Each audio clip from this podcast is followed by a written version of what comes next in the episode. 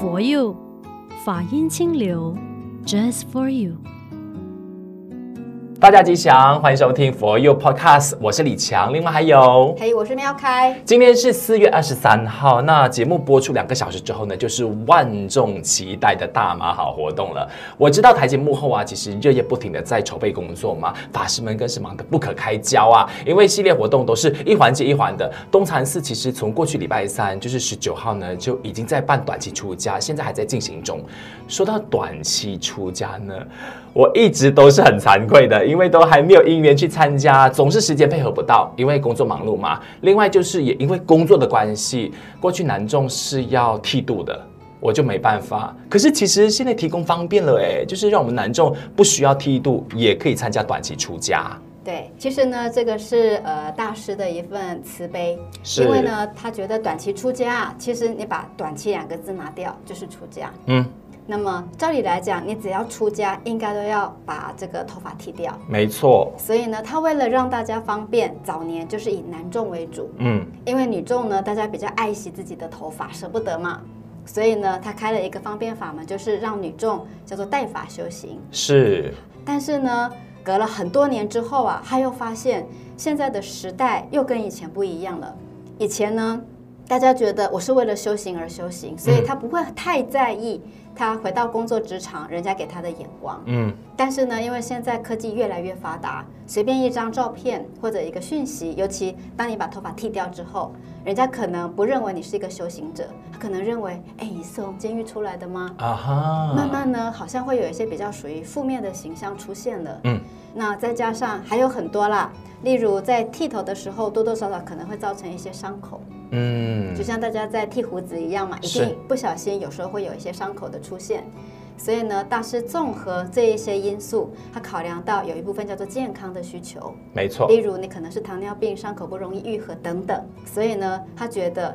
与其让大家抱着一些挂碍来参加，他还不如我把挂碍拿掉，让大家全心全意投入到一个修行的环境里头。嗯，所以呢，就把连男众剃头的这个仪式都把它省略掉了。那所以各位男众，如果是有外向那个执着的话呢，啊，你就可以呃，因为大师提供的方便来参加短期出家，一定会有一些获得的。说到短期出家的话，东禅寺其实也是停办好几年了，是吗？是就是疫情关系。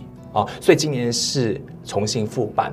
对，因为 MCO 的关系，其实大家都没有办法出来。没错。当然，站在一个呃修持的立场，当然我们可以有一些线上的修持，带着大家像住持啊，他就在 MCO 就带着大家干嘛呢？禅修。没错。啊，因为其实真正的出家生活。虽然是以丛林为主，但是呢，它某一些东西是可以运用在我们的生命里的。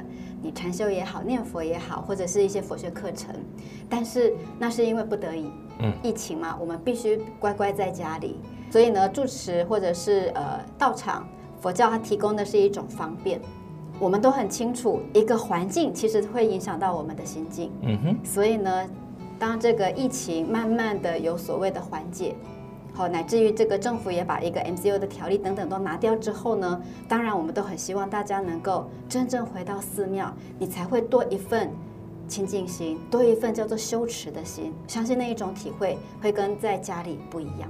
原来如此，就是线上学习并不是不可行，只是说少了一个人跟人直接互动的温度啊，毕竟还是隔着荧幕嘛。哈，回来到场的话呢，就可以。你有什么问题，有什么疑虑的话呢，现场你只要发问的话，法师们都一定会帮你解决，帮你应对哈。那其实短期出家的最重要意义其实是什么？它是让我们体会到规律的生活吗？还是真的参加了短期出家，就是为了要出家而做准备的吗？我觉得这个应该要看每个人的目的。嗯，有人呢会认为，哎，出家是什么啊？嗯，出家对我有什么样的帮助？那也许他是站在一个好奇的层面，想要去体验。我相信这个应该也是很绝大部分人的一个感受。嗯，但是呢，有一些人是。他就是为了要知道我出家以后到底可以做什么，他跟一般的呃我的日常生活有什么不同，乃至于这个所谓的清净心是一定要在所谓的丛林道场，或者在这样子的一个氛围里才能够拥有吗？来自于我真的很烦恼，我不知道我该怎么办，或许我走这一个所谓的修道生活，会不会对我有所帮助？啊，等等，我相信每一个人的理由都不同。嗯，但是回到我们的立场，我们很想让大家有一个不同的体验是，什么叫做真正的出了家的生活？嗯，其实这个家呢，对我来讲，它是一个同音的字。家是什么？是枷锁。嗯，在我们的生命里，其实我们很容易被自己给束缚了。那这个束缚包括什么？包括情感，包括工作，包括人我之间，包括很多很多的层面。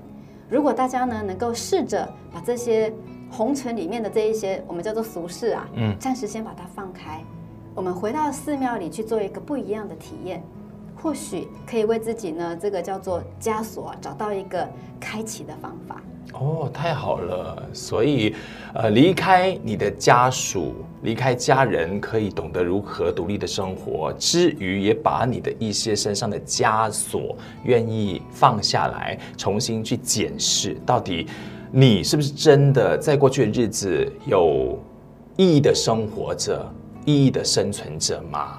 啊、这个是我们回到短期出家里边要提供给大家的一个方便。那请问，如果是我今天纯粹是好奇的，我还不知道我到底下来会怎么走，反正就是今天来参加短期出家嘛。那我也不是所谓的就是佛弟子，我纯粹只是说，哎，有一个这样的生活营吧，来体验一下的话，那是不是就会借此引导他们说，哎，来参加三皈五戒吧？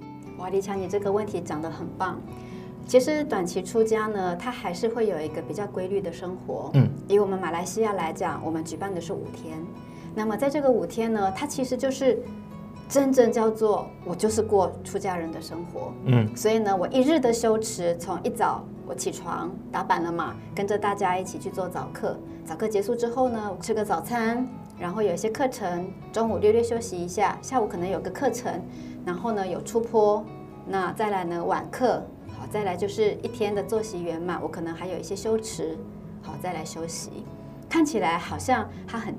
这个叫做固定，嗯，但是它就是透过这一种纪律的生活，做一个自我生命的检视。是，因为当你的身静下来了，心很容易静，所以短期出家呢，它是一个叫做集体共同的一个生活。嗯，所以在台湾我们就有开玩笑说，如果啊男生长大呢要去部队当兵，一般的。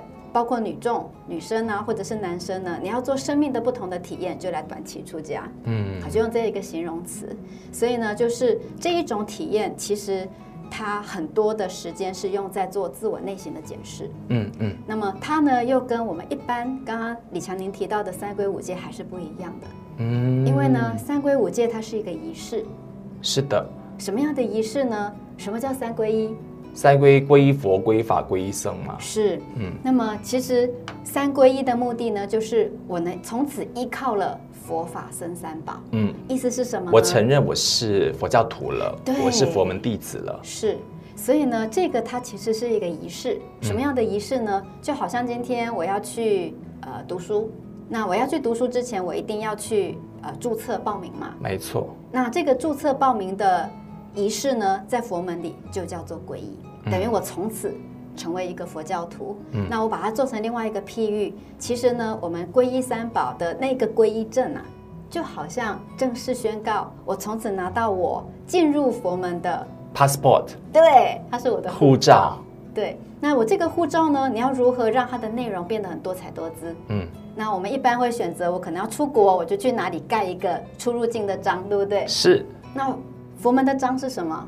就是受五戒了，受持五戒菩萨戒，嗯，乃至于我们在日常生活里，因为你可以勉励自己啊，我既然皈依了佛，我可不可以学做佛？嗯，哎，我既然要学做佛，我语言要清净，我的内心要能够干净。嗯乃至于呢，我能够多一份帮助别人的心，所谓的行三好，嗯、是，其实这些都在我们的护照里，都是一颗一颗很漂亮的印章，嗯、我们叫做行佛章。哦，太好了！所以集满了盖章之后，哪一天我们要去见佛陀的时候，其实你就可以告诉佛陀，我是您的弟子，然后呃，下来的日子拜托你了。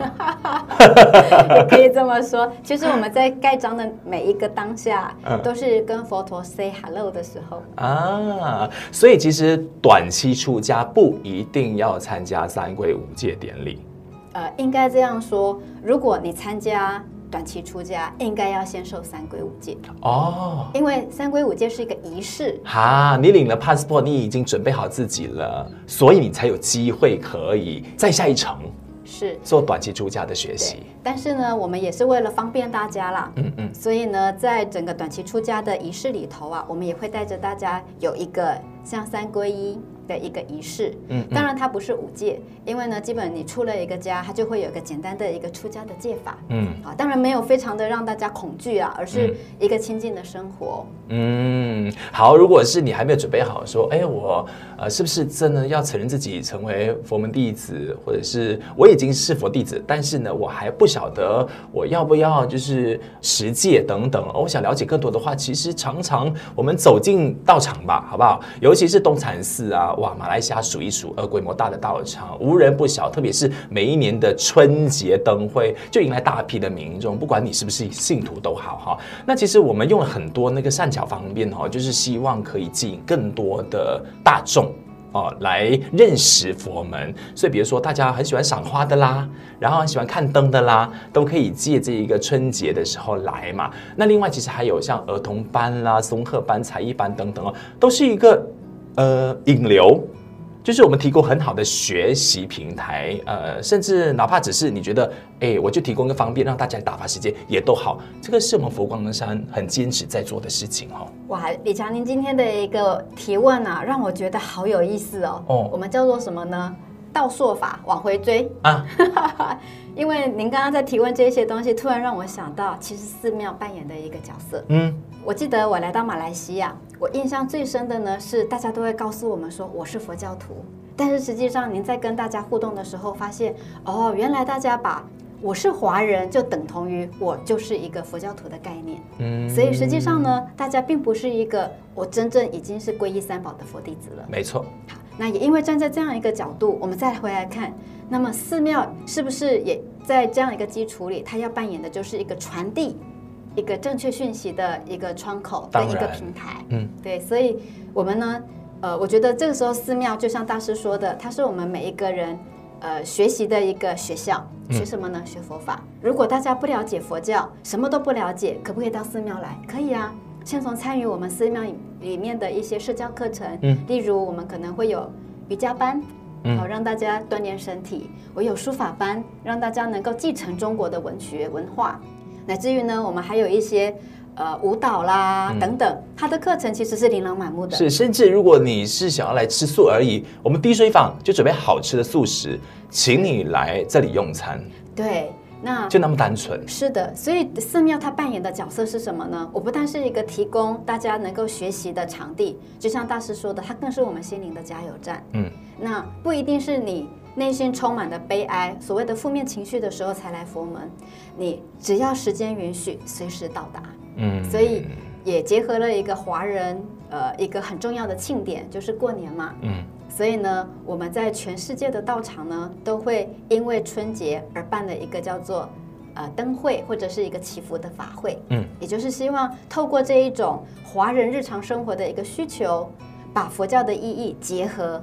让大家能够多一份叫做内心的净化，嗯、也多一个呢，我可以去游玩的地方，也在游玩的过程里带着佛法。那要怎么样留住民众，最后让他成为信徒？其实道场法师的开示跟清净，自然是至胜关键了，对不对？我觉得这个只是关键之一啊，还有一个更大的关键就是，包括李强，啊、包括在座呃所有所有的听众，很有可能因为我们的一个语言。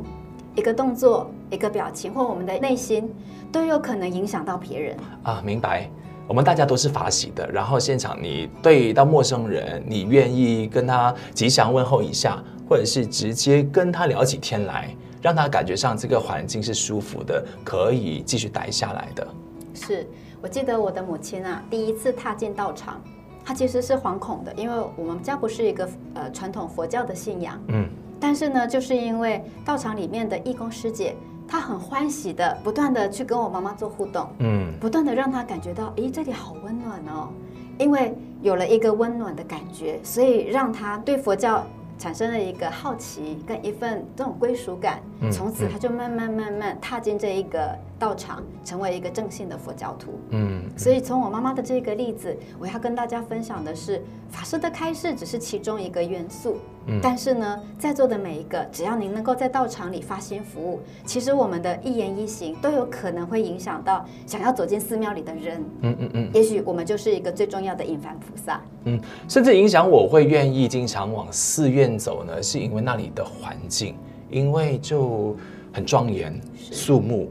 氛围感啊，我们就是会播一些佛曲啊，等等啊，或者是开示的片段啊，等等，会让大家好像你随时静下心来，你想放空的时候可以放空，你想要有所获得的时候，你想要寻求帮助的时候，那呃不只是单靠法师面对面的开示，我们可能就是呃一段的寄语，或者是呃听到一段的广播。可能就给我们很多的安慰。李讲讲的这些内容啊，其实这个就是大师人间佛教的根本意义。嗯，因为呢，其实很多人对于佛教的认识啊，很大部分还是停留到我家里有人往生了，我要找法师来念经。嗯，或者呢，哎呀，会去拜佛的都是老人家。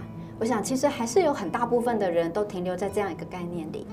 但是呢，大师告诉我们，道场它就是扮演一个心灵的加油站，甚至呢，也是扮演我们一个学习的场所。那同样的，他要把这个空间完全释放出来，嗯，让大家走进来这里。哎，也许你可能听到一个音乐，你可能看到一个什么活动，你因为喜欢，所以你走进来，嗯嗯嗯。所以，我我觉得说，呃，以东禅来讲，它之所以能够在这么快的速度里面。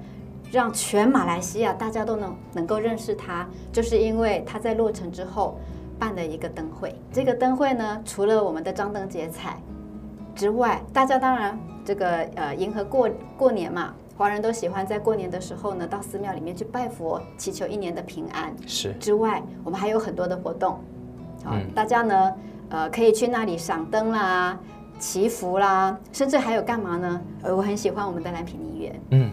啊，那个园地呢，会让你觉得，虽然它是象征佛陀原来诞生的一个地方，可是那里的鸟语花香会让我感觉，嗯、哇，原来人间有这样子的一片净土。那里的山水，对，那里的兰花，对，呃，就是鱼池，对，它自然也营造了一个中国那种很自然的那种园林之美、造景之美，嗯所以点点滴滴，它不完全只有一个从佛教的领域扩充，嗯，那么乃至于你走到哪里，你都可以听到什么符号声或者音乐声，自然你会有一种沉淀的感觉。嗯，要做到这样有规模的寺院的话，其实有什么基本的要求吗？我下来想要花一点时间谈一下，像以东禅寺为例，你看到其实没有每一个寺院都可以做到像东禅寺那样有规模。是不是是取决于当地的信众多寡来决定说我的寺院大小吗？呃，我觉得每一个道场的成立啊，哦，都有它的一段因缘故事。是。那我想，呃，我们全马来西亚佛光山的道场之所以会成立，其实也是跟大师，好，星云大师跟马来西亚有甚深的法缘有关系的。嗯。那么早年呢，大师是在。啊，一九五五年，他因为自己出版的一本书，叫做《释迦牟尼佛传》。没错。那么这一本书呢，出版了之后，竟然引起我们全马来西亚的一个叫做阅读的风潮啊！为什么呢？原来很多人并不认识释迦牟尼佛，嗯，即便他学了佛，所以呢，透过这一本书，就是带了一些些文学跟小说的概念来介绍我们的佛陀。那这一本书也赢得我们当地很多的长老的肯定。听说呢，他每一次都从台湾带进了几千本，好让我们当地的这些信徒来认识。所以呢，其实在一九五五年就结下这一段法缘，也促成了一九六三年，好大师跟着我们台湾的一些佛教的这些长老啊，来到马来西亚，当然是整个东南亚地区的一个一个弘法布教啦。嗯。之后呢，我觉得这个缘一旦结下，这个中国人见面三分情嘛。没错。那我们任嘉龙地区呢，就有一位老菩萨，他就觉得说，哎，我自己有一块地，我年纪大了，留着要做什么呢？既然我是一个佛教徒，我应该要把它运用在我可以做的事呃事情，或者是让它的价值变得更大。所以呢，他就辗转找到了我们，然后跟大师讲说，嗯、我有一块地要捐给佛光山。哦，太发心了。就因为这样的一个因缘，所以呢，他是从他的嫁妆里其实那一块地是他的嫁妆，对，他就觉得，哎呀，我的嫁妆又没有很大，就贡献出来了。啊，他不但贡献出来，还去找他的所有的亲朋好友啊，请大家把地卖给他，然后他再转给我们，所以我们的地就从小小的一块一块一块扩建到现在大家看得到的整个呃东禅寺的规模。除了是呃有功德主之外。呃，为什么在那里我们确定要建寺？是因为有说啦，那一个地段呢是属于黑社会老大聚集的地方，所以可能是需要去帮忙教化吗？还是怎么样？所以才在那里建寺的。呃，我想说，我们的任嘉龙确实有一说，它叫做独村。嗯，但是我觉得刚开始我们在选址的时候啊，我觉得大师他是有睿智的，他觉得。与其我去选那个地址，不如呢，我去成就大家护持佛教、兴建佛教，让佛教能够发扬光大的一份愿心。嗯，所以当初会选择在那里，我我觉得也是大师成就马来西亚的一段善缘。嗯，那。在那里，当然我们慢慢会发现，它是所谓民间的一个独村的说法。嗯，那么接下来呢，我想从我们最早期的这个呃老住持慧贤法师，一路到我们现任的住持觉成法师，我相信他都看在眼里。嗯，但是我的目的不是因为他是独村，我就不能弘法了呀。嗯，而是就是因为他是独村，更需要佛教的力量。是哎，但是只有靠佛教的力量有办法吗？可能他只是一个助缘。嗯。所以呢，后来这个觉成法师就动了一个念头，哎呀，我如果一直告诉别人我的这个呃灯会啊，就在一个独村的空间里面举行，嗯，一次、两次、三次，人家会害怕，哎，我去那里会不会遇到什么危险呢？所以呢，我们住持就动了一个念头，他就呃来邀集这个呃任家龙村的叫做他们有三十几个姓氏姓氏工会的人，把这些呢干部把他们找来。就跟他们讲说，哎呀，我们的任家龙哦，怎么形象，怎么被人家贴上标签叫做独村呐、啊？嗯，这个独村形象不好，人家呢婚嫁之间一听到任家龙会想说，哎呦，我怎么娶了一个媳妇是从这里来的？嗯，或者我孩子嫁进去会不会出事啊？我觉得这个多多少少都会造成那种人的心理的压力。嗯，这些刻板印象要抹灭。对，所以呢。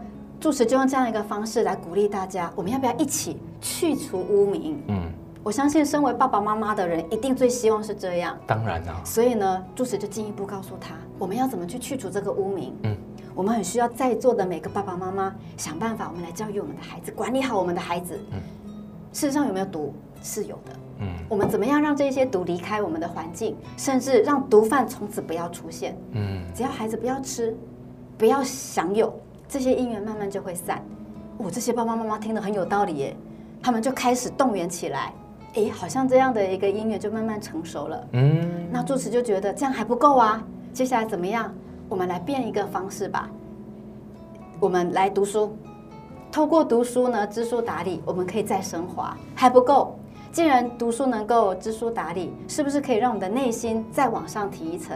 我们大家的共同目的是，希望我们的家人能够幸福平安。所以呢，我们愿不愿意把这里更名叫做幸福村呢？哇，这些村委啊，听得很感动，拍案叫绝。对，就这样子一步一步就朝向这样一个目标。啊、所以后来呢，正式成立了一个工委会，主持又一个新的概念。既然它要变成幸福村，我们要能够真正做到幸福的一个村呢、啊？嗯嗯，嗯怎么办？大家动起来。嗯，那他就借有一个灯会的概念，让大家。不要只有我们的东禅寺很幸福，我们要整个任家龙都一起幸福。怎么幸福呢？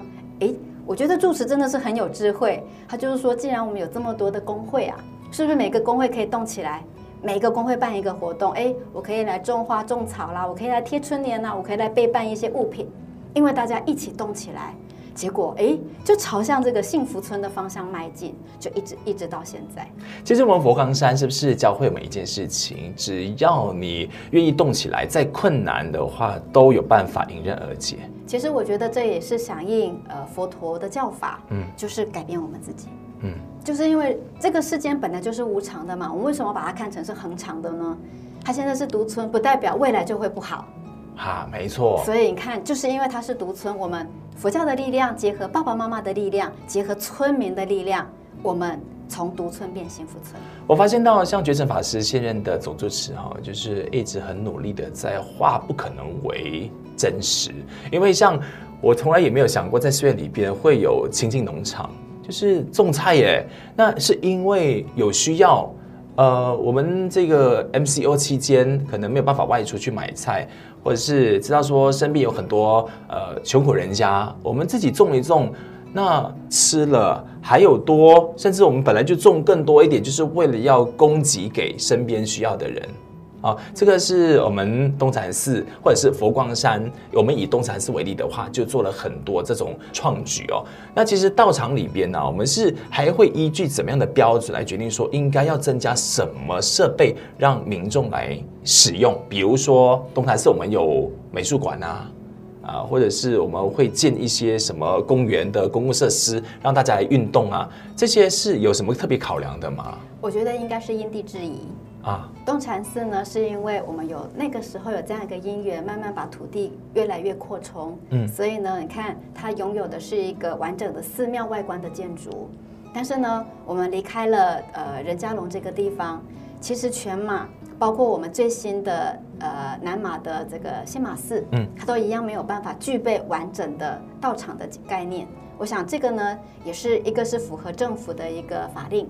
那第二个呢是，其实道场的新建不一定要以大为主，虽然它小，可是它一样可以小而美。是是，因为我们麻雀虽小嘛。是因为就是刚刚提到的道场的功能，只要我们具备了，即便它小，哪怕它只是一个小小的布教所，嗯，它一样可以把佛法能够传播出去。嗯，所以呢，至于是不是每一个道场都有所谓的美术馆，或者每一个道场都有滴水坊，其实这个真的是没有办法。统一标准，嗯嗯，那我觉得最重要的就是，就看这个道场的功能。就像我们文教中心，或许它没有美术馆，嗯，但是呢，我们就善用我们的社教的空间。这个平常呢，我们礼拜礼拜二到礼拜五啊，有很多不同的社教课程。那到了礼拜天呢，哎，我们变成是我们叫做儿童乐园，嗯，我们有将近快要两百个孩子，好，就从不出现在道场里学习佛法。当然还有包括青少年，我们的一乐园等等，嗯。那除了这个之外呢，我们会在一些比较大的一些庆祝活动，我们就把那个空间变成是我们的美术馆，可以来做一些展览。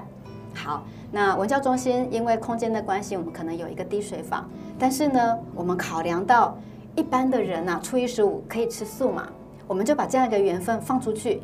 初一十五我们还有素斋节语。